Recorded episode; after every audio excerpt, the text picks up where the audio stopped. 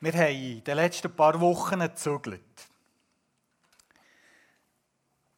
Und als ich mein Büro aufgeräumt habe, ist mir eine Karte in die Finger gekommen, die ich schon seit meiner Jugendzeit habe.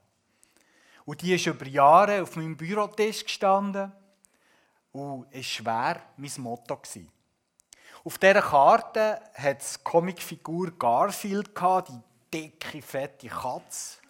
Und der Titel ich hasse Montag.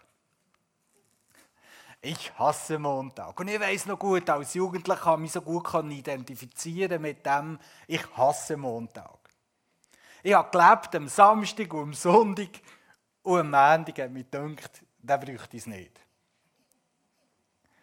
Ich weiß nicht, wie es euch geht, ob ihr auch so Tage habt, wo ihr aus irgendwelchen Gründen lieber habt als die anderen. Bei mir war es jedenfalls als Jugendlicher so, gewesen, dass der Mandy gar nicht mein Favorit war. Jetzt äh, habe ich hier nach all diesen Jahren beim Zügeln verschwinden Die habe ich nicht noch mitgeben, weil mittlerweile ist für mich der Mandy eigentlich auch ein guter Tag geworden. Monika hat schon gesagt, wir kommen von der Passionszeit her. Wir haben darüber nachgedacht, über die Bedeutung vom Freitag, vom Karfreitag vom Sonntag, vom Ostersonntag. Wir haben gemerkt, dass sie zentrale Tage vom christlichen Vierkalender, dann ist Wesentliches passiert. Am Freitag zum Beispiel haben wir entdeckt, dass aus dem Kreuz, dem Zeichen, wo, wo die haben aufgestellt wo es Niederlage, totale Demütigung hat dargestellt, dass aus dem ein Symbol ist wurde, wo eine Marke ist wie keine andere auf dieser Welt. Ein Symbol heute von der Hoffnung, vom Sieg, von der Liebe. Am Sonntag haben wir über die Geschichte vom Noah und der Arche gemerkt, wie Gott ein Gott ist, der durchträgt. Wir haben gemerkt, dass Gott sogar ein Gott ist, der durch das tiefe Todestal einem sicher durchbringt und am Ende steht Leben. Auferstehung. Auferstehung für das, wo eben Ostern steht. Wir haben also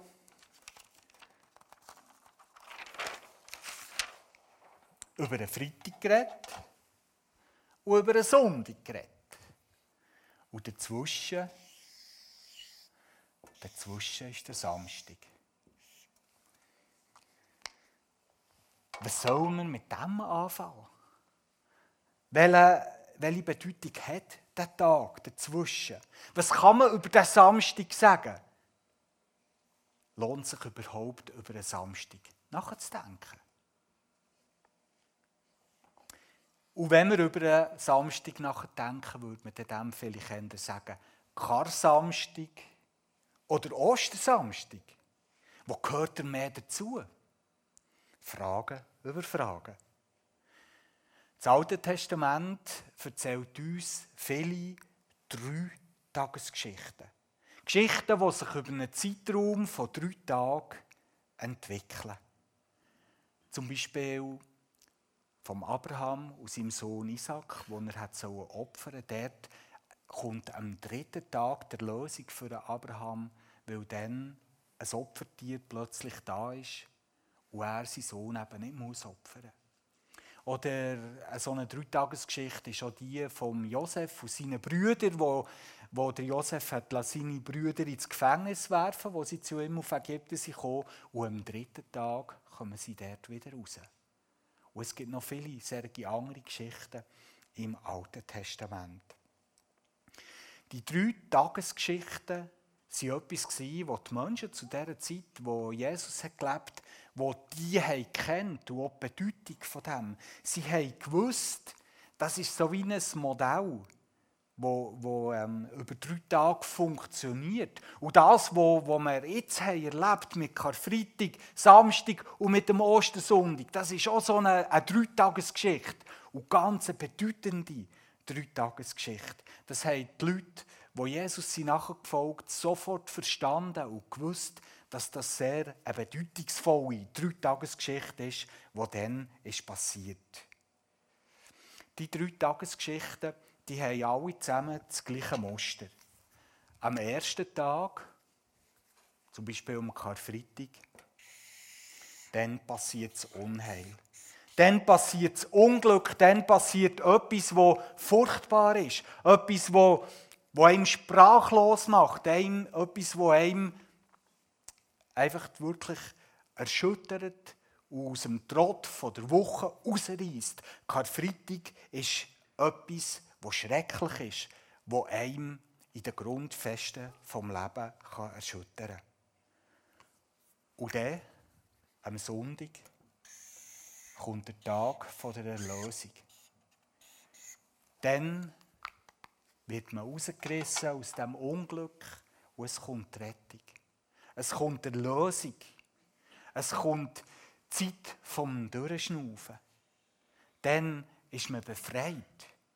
Dann kann man so wie herstehen, wie es Monika vorher gesagt hat, und die warme Sonne vom Frühling auf, auf, auf, einem, äh, auf die Haut kommen. Man spürt es so richtig. Man kann aufschnaufen und durchschnaufen. Das ist Sonntag. Aber die grosse Frage ist, was ist mit dem Samstag? Steht der für etwas? Hat der Bedeutung?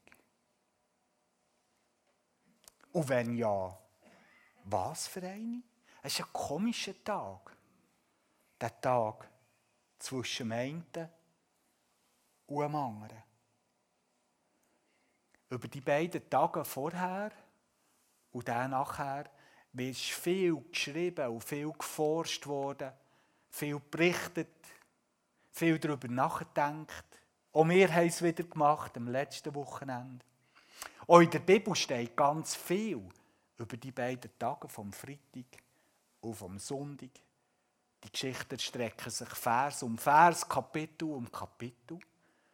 Aber über einen Samstag, was gibt es dort darüber zu berichten? Jetzt ist Samstag. Und es ist nicht Freitag. Und es ist auch nicht Sonntag, sondern eben Samstag. Der seltsame Tag dazwischen. In der Bibel gibt es eigentlich nur eine ganz kleine Bemerkung zu diesem Tag. Es wird davon berichtet, dass Priester und die Pharisäer zum Pilatus sind gegangen und dass sie ihn darum haben gebeten, dass er doch zum Grab von Jesus Wachen aufstellen Weil sie haben genau gewusst, im Vorfeld von all diesen Geschehen haben die Jünger, haben die Freunde von Jesus immer wieder darüber geredet, dass das dann passieren könnte, dass der Messias könnte sterben und dass er dann auferstehen würde. Und sie wollten sicherstellen, dass jetzt nicht die Freunde von Jesus plötzlich den Leichnam äh, stellen und nachher aller Welt erzählen, dass das jetzt passiert, was angekündigt war. Und darum wollten sie, wollen, dass der Pilatus Wachen zum Grab stellt. Und das hat der Pilatus auch gemacht. Aber das ist auch gerade das Einzige, was wir in der Bibel lesen können zum Samstag. Der Samstag ist der Tag, wo scheinbar nichts passiert. Wir können vielleicht sogar anfügen und behaupten, wenn man jetzt etwas wichtig sagen zum Samstag, dass das der einzige Tag ist in den vergangenen 2000 Jahren, wo wirklich niemand, aber auch gar niemand hat geglaubt, dass Jesus noch lebt. Wenn wir etwas zum Samstag möchten sagen, könnten wir vielleicht das. Denn an diesem Tag hat wirklich niemand geglaubt, dass Jesus noch lebt. Am Samstagmorgen, nach der Kreuzigung von Jesus, sind seine Nachfolger aufgewacht. Ich nehme an, dass sie vorher vielleicht sogar ganze zwei Tage lang nie Gelegenheit hatten, zum Schlafen. Sie haben Dramatisches erlebt in dieser Zeit. Und die Stadt, die war am Tag vorher in Aufruhr. Alles, was er konnte, war auf der Beine und wollte teilhaben an diesem dramatischen Ereignis, das dort ist passiert. Wir haben nach dem Blut von Jesus geschrauen, aber jetzt, am Samstag, ist es ganz still. Die Menge hat sich verlaufen. Jesus ist tot. Und bei dieser Handvoll von Jesus-Jüngern dort erwacht langsam oder erwachen sie langsam aus dem Horror, aus dem Albtraum vom Freitag. Das Adrenalin vom Freitag ist weg aus ihren Adern. Und ich kann mir gut vorstellen, dass sie dort miteinander zusammen waren und eine ungeheure Traurigkeit und eine Ratlosigkeit hat sie überfallen. Aber es ist klar irgendwie müssen wir weitermachen. Irgendwie muss es heute weitergehen. Und sie haben sich im Verborgenen getroffen, weil niemand hat ob es ihnen auch Kragen geht. Und sie haben Erinnerungen austauscht. Das macht man so, wenn es einen Todesfall hat gegeben Erinnerungen. Das ist das Einzige, was einem bleibt in so einem Moment. Sie haben sich erinnert an das, was sie mit Jesus haben erlebt Sie haben sich daran erinnert, was Jesus gesagt hat. Sie haben sich an ihre Hoffnung und vielleicht auch an ihre Träume erinnert. Sie haben sich daran erinnert, dass sie eigentlich die ganze Welt erobern und die ganze Welt verändern. Zusammen mit ihrem Meister, mit dem Messias. Aber jetzt fragen sie sich nur noch, was ist schiefgegangen? Was ist da eigentlich passiert gestern? Am Freitag. Und keiner wagt es vielleicht so recht zu denken und schon gar nicht zu sagen. Und gleich ist die Frage wie da, hat Jesus versagt? Und vielleicht kommt zu ihrer Trauer, zu ihren Tränen, zu ihrem Schmerzen, mischt sich auch langsam, aber sicher auch ein Stückchen Enttäuschung und vielleicht sogar Wut. Der Samstag, so glaube ich, heisst darum eher Kar-Samstag und nicht Ostersamstag. Das Wort Kar kommt aus dem Althochdeutschen und bedeutet Trauer, Kummer, Klage.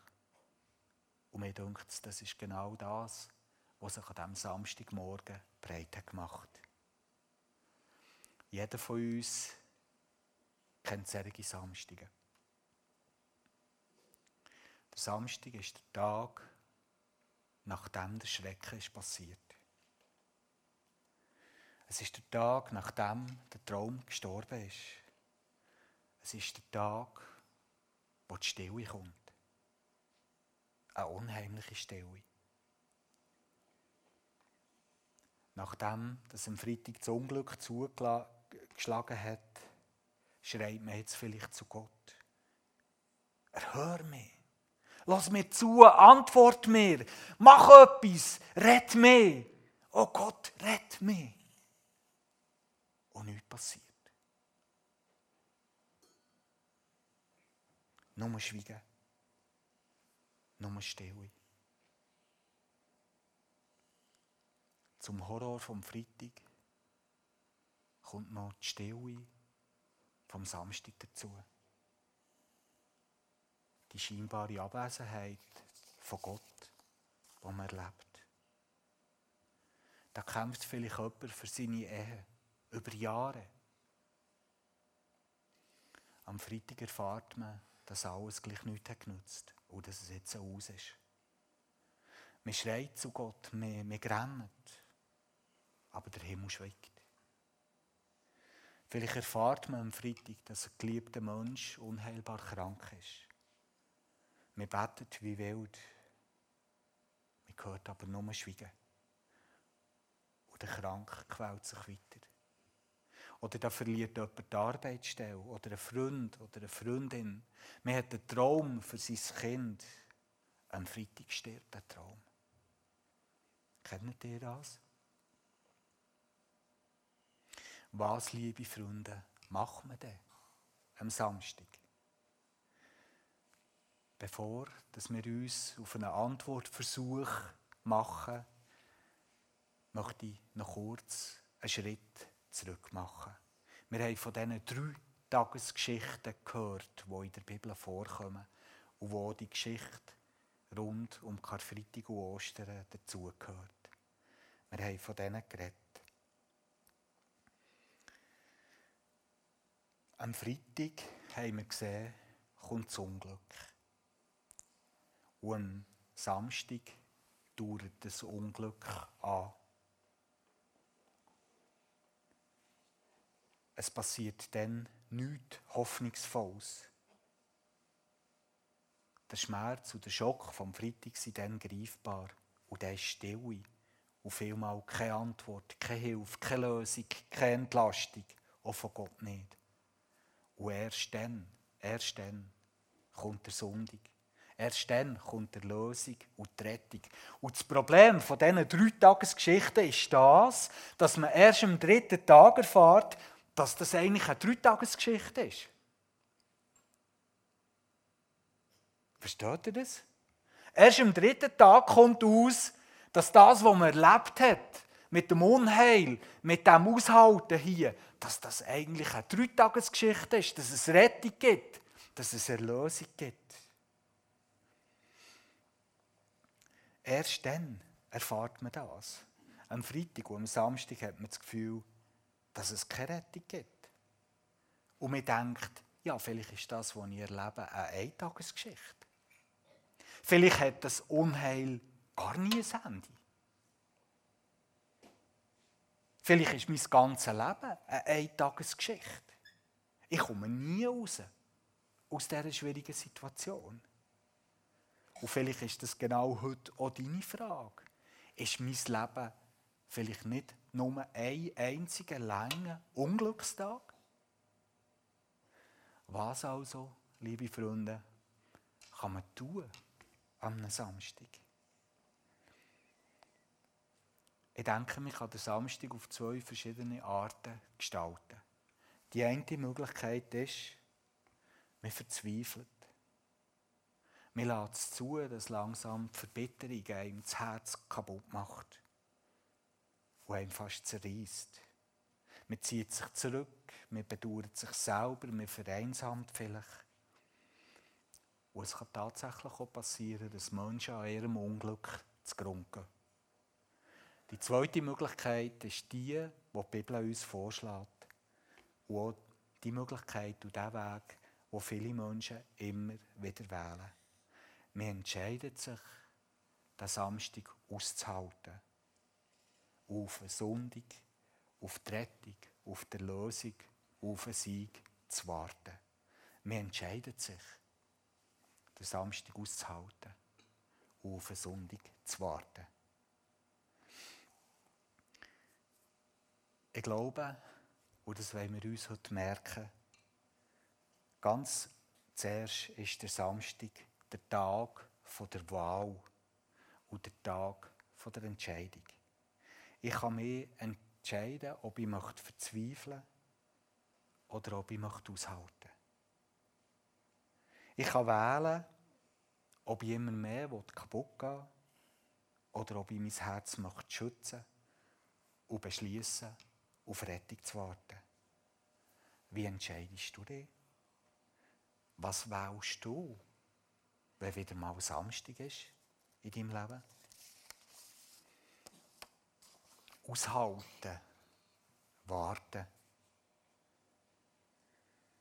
Ich vermute, dass das eigentlich Menschen, die von sich selber sagen, dass der Glaube ein wichtiger Teil von seinem Leben ist, dass das denen leichter fallen könnte oder vielleicht leichter sollte fallen. Glauben bedeutet nämlich auch, dass sie lernen, an etwas zu festhalten. Nämlich auch an dieser Tatsache, dass die Dreitagesgeschichte jetzt gerade von Karfreitag und Ostern, dass das eine Dreitagesgeschichte ist von Freitag, Samstag und Sonntag. Sonntag, dann erst kommt die Rettung. Und dann passiert der Sieg, aber der Sonntag kommt. Auferstehung kommt. Das ist etwas, was uns der Glaube versichert. Es ist keine Eintagesgeschichte. Rettung und Erlösung kommt. Auferstehung kommt. Schau, es gibt so viele Geschichten in der Bibel, die uns über das berichten und uns klar machen, dass Gott eben ein Frühlingsmacher ist.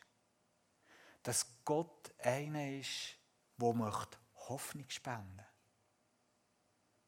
Und wenn du gut umhörst, bei anderen Menschen, wenn sie ihre Geschichten erzählen, dann kannst du immer wieder davon hören, dass Menschen erleben, dass das genau so ist. Dass Gott hat Frühling gemacht in ihrem Leben. Dass nach dem Freitag und nach dem Samstag der Sonntag ist gekommen. Geschichten in der Bibel erzählen uns davon. Und auch Menschen bestätigen das, dass es so ist. Dass der Gott, wo wir daran glauben, tatsächlich ein Frühlingsmacher ist. Und ein Hoffnungsspender. Die Freude vom Sonntag kommt, ganz bestimmt. Und dann schlägt uns Gott in der Bibel auch noch einige Sachen vor, die wir am Samstag aktiv machen können. Wo wir etwas unternehmen wenn es gerade wieder mal Samstag ist worden in unserem Leben. Und drei von diesen Möglichkeiten möchte ich noch mit euch ganz kurz anschauen. Der erste Weg oder die erste Aktivität, die uns die Bibel immer wieder vorschlägt, ist, dass wir am Samstag klagen. Wir haben in den letzten Monaten öppe über das Klagen etwas gesagt und davon gehört. Und wir haben davon geredet, dass Klagen eine geistliche Disziplin ist, die unserer Seele gut tut. Im Psalm 62, Vers 9, hören wir Folgendes von David.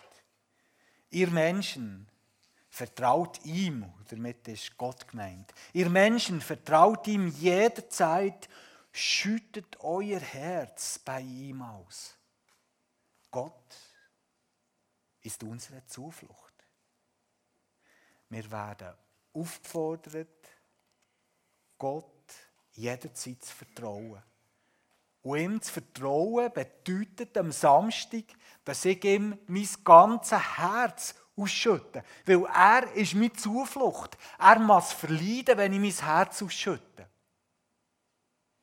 Und jetzt müsst ihr euch das wirklich mal vorstellen. Ich wollte eigentlich einen Kessel und ein Becken auf die Bühne nehmen und ganz verschlafen. Aber jetzt ist eure Vorstellungskraft gefragt.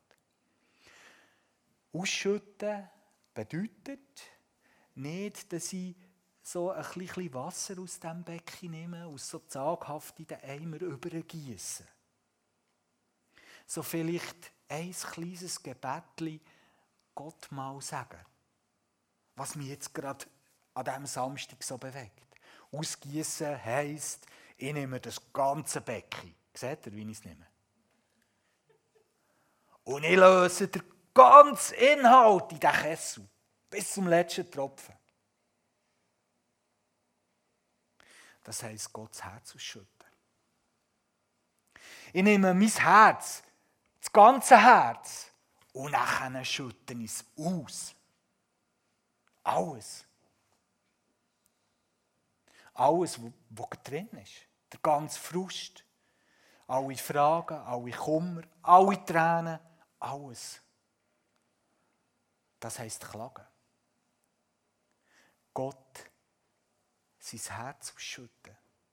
Und Klagen ist darum etwas, das so viel Potenzial hat, weil es etwas anderes ist als Jammern. Wenn ich jammere, dann tue ich mich einfach beklagen irgendwo her. Wenn ich aber klage, adressiere ich das an jemanden, nämlich an Gott. Ich wende mich mit meinem ganzen Kummer, mit all meinen Fragen, mit, vielleicht auch mit meinen Anklagen, ich wende mich an jemanden, ich wende mich an Gott. Ein Drittel von allen Psalmen in der Bibel sind Klagenpsalmen.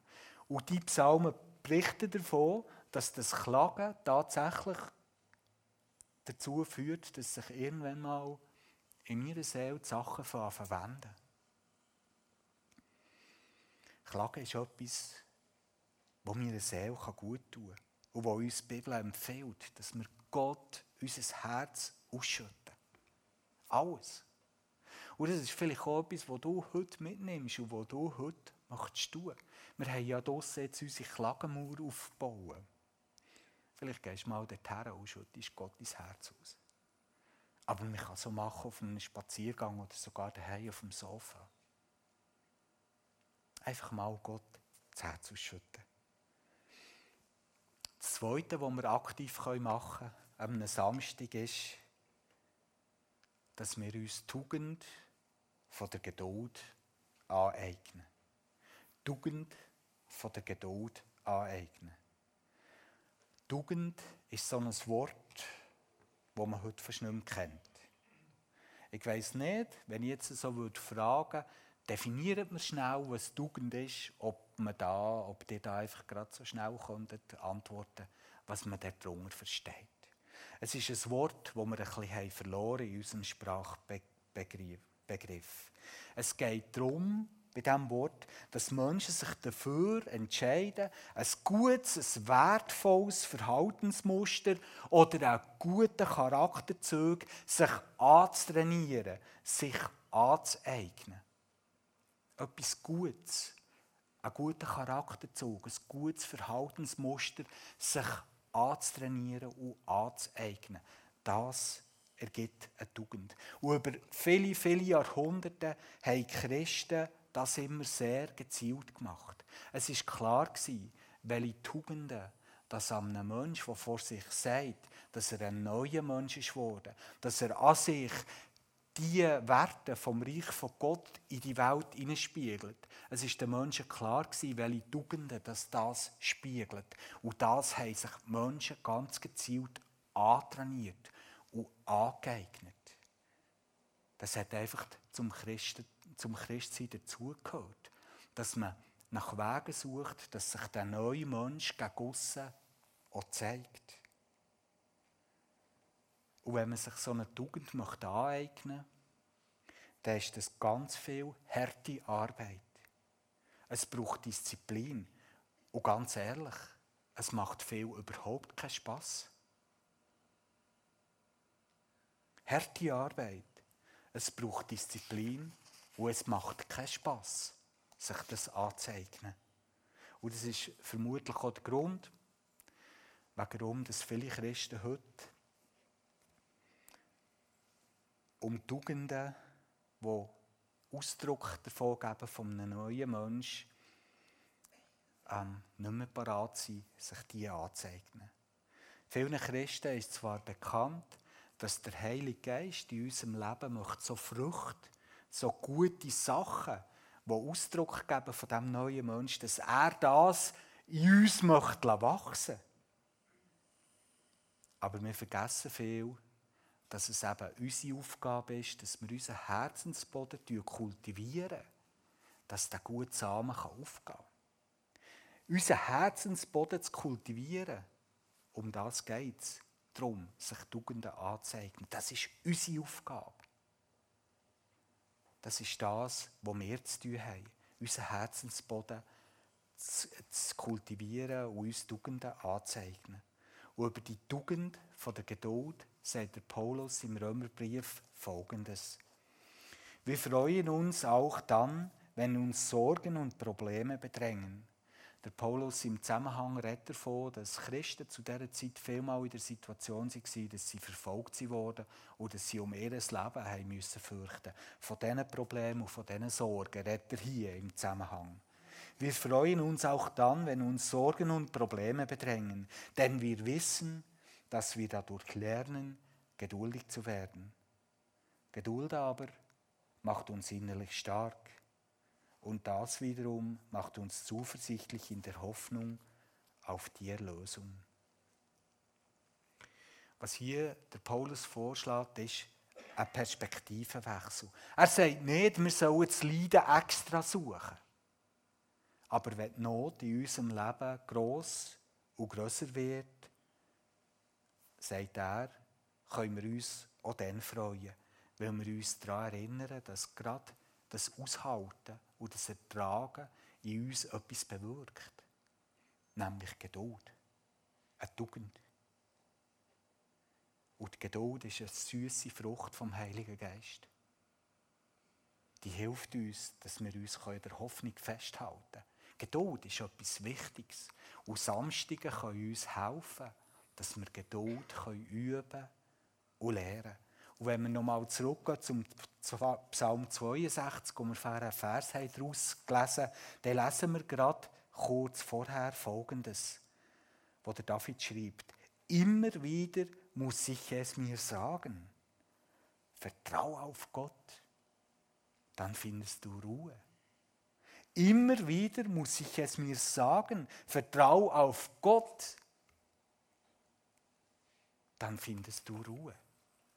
Und das ist genau das, was ich meine mit sich Tugend von der Geduld aneignen. Der David sagt, ich mache das so, dass ich mir immer wieder selber sage, vertraue Gott. Dass ich mir immer wieder, wenn es in meinem Leben Samstag ist, zu mir selber sage, vertraue Gott trotzdem. Vertraue Gott. Ich sage es zu mir selber, vertraue Gott. Um das geht es. Das ist vielleicht auch eine Übung, die du mitnehmen kannst in den kommenden Tagen. Probier es doch mal, was mit dir passiert. Und noch der dritte und letzte Punkt. Ich glaube, das ist einer, der uns allen klar ist. Die Bibel schlägt uns vor, dass wir Lasten gemeinsam tragen.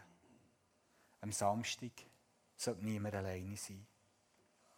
Immer und immer wieder ruft Gott uns in der Bibel in Erinnerung, dass das etwas soll sein soll, das gerade sein Volk auszeichnet. Dass man zueinander schaut dass man füreinander da ist. Dass man sich freut mit denen, die Freude haben. Und dass man grennt mit denen, die trauern. In der Bibel wird das Bild gebraucht, dass wenn ein Glied am Leib von Gott leidet, dann leiden alle mit. Und das ist etwas Wichtiges. Niemand sollte am Samstag alleine bleiben.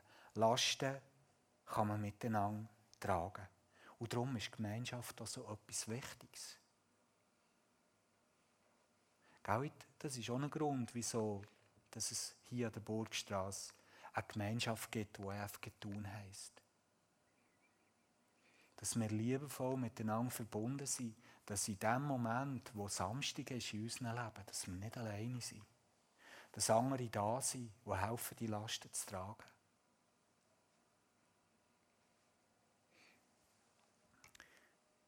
im Zusammenhang mit der Geschichte, wo Karfreitag und Ostern ist passiert, gibt es so vieles, was noch am Donnerstag am Abend ist passiert. Und etwas hat mich dieses Jahr beim Lesen von dieser Geschichte ganz besonders beeindruckt und ist mir zuerst mal so richtig aufgefallen.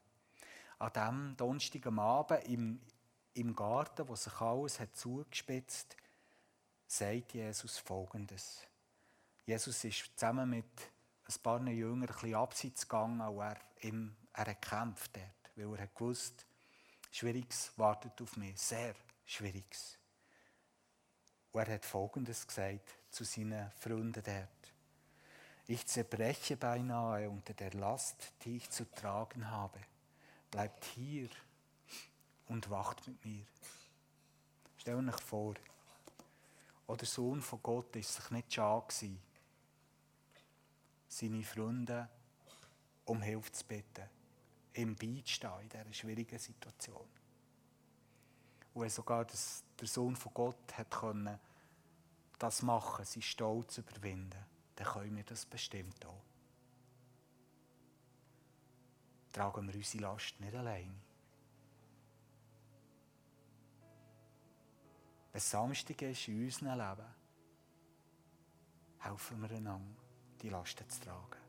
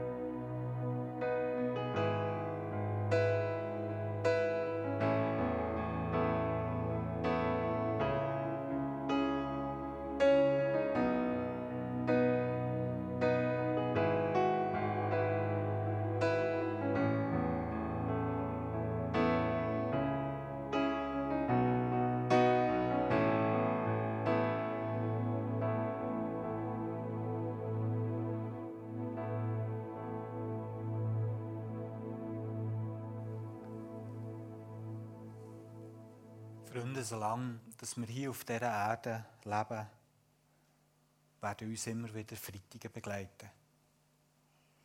Unheil kommt, ungefragt, unangekündigt, unerwartet. Mal grösser, mal kleiner. Aber keiner kommt ohne Freitige durchs Leben. Und ja, wenn es Freitage gibt, dann gibt es auch Samstage. Der Tag, wo scheinbar nichts passiert. Der Tag, wo der Schmerz einfach nur andauert. Der Tag, wo vielleicht auch still ist und keine Antworten kommen, die man unbedingt möchte. Und doch ist der Samstag ein wichtiger Tag. Am Samstag können wir Weichen stellen. Wir können Weichen stellen, wo wir möchten verzweifeln oder wo wir vertrauen Ob wir wollen zu Grund gehen oder ob wir möchten wachsen. Ob wir möchten festhalten, dass es sondig wird. Dass es Rettung und Erlösung gibt. Und ich wünsche euch ganz fest, dass ihr die Erfahrung immer wieder macht. Dass Gott der Frühlingsmacher ist. Dass es sondig wird. Dass ihr Erlösung und Rettung erfahrt in eurem Leben. Der Sonntag hat das letzte Wort. Auf jeden Fall. Und ich wünsche euch, dass ihr das in dieser Woche erfahrt. Vater im Himmel, ich bin so froh, dass du nicht einfach ein Vertrösterli bist, sondern dass du ein kräftiger Gott bist. Dass du ein Gott bist, wo schon immer sich nichts mehr hat gewünscht, als dass deine Geschöpfe, dass deine Schöpfung erfahren kann, dass du Frühlingsmacher bist. Dass du ein Erlöser bist, dass du ein Retter bist, dass du der bist, der wiederherstellt. Und ich bitte dich für uns alle, du weißt, wo wir drinnen stecken. Du weißt, ob es gerade Freitag, Samstag oder Sonntag ist in unserem Leben. Bitte hilf uns, dass wir uns verankern bei dir. Auch gerade in diesen Tagen, die kommen. Und dass wir festhalten können an dem, dass du unsere Hoffnung bist. Amen.